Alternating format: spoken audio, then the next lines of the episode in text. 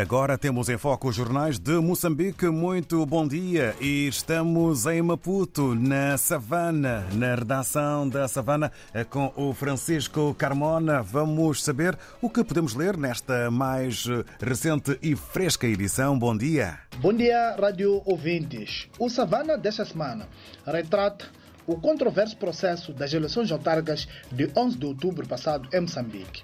E entre expectativas e desconfianças, o Conselho Constitucional vai proclamar nesta sexta-feira, na cidade de Maputo, os resultados das sete eleições autárquicas. A proclamação acontece 43 dias depois da votação, intercalados entre mortes, detenções, manifestações, processos judiciais e contestações de vária ordem. Contudo, a oposição, setores da sociedade civil e meios diplomáticos, espera-se que o Conselho Constitucional mande repetir o escrutínio em alguns municípios fortemente contestados pela oposição. Pormenores sobre este tema estão na edição de hoje. Também demos uma vista de olhos numa pesquisa recente do Instituto de Estudos Sociais e Econômicos, IES, que mostra como funciona o esquema de controle de voto por parte da Frelimo, o partido governamental.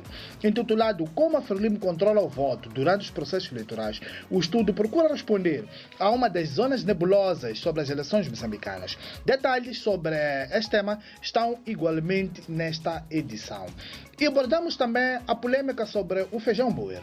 O movimento Democrático de Moçambique, uh, terceiro maior partido em Moçambique, exige explicações do governo sobre a polêmica envolvendo a exportação de feijão boer para a Índia e critica o monopólio deste negócio por parte de alguns grupos em prejuízo de uma livre concorrência.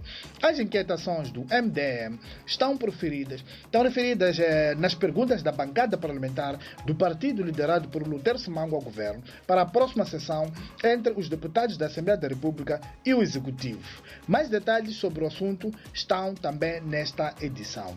É, olhamos também para os números da dívida externa moçambicana que mostram que a China constitui um dos principais credores do país, com um saldo de dívida equivalente a 1.674 milhões de dólares, resultantes do financiamento de 21 projetos. São números que constam do relatório e parecer à Conta Geral do Estado, produzida pelo Tribunal Administrativo, cujos detalhes estão na edição do hoje, que já está nas bancas e nas nossas plataformas tecnológicas.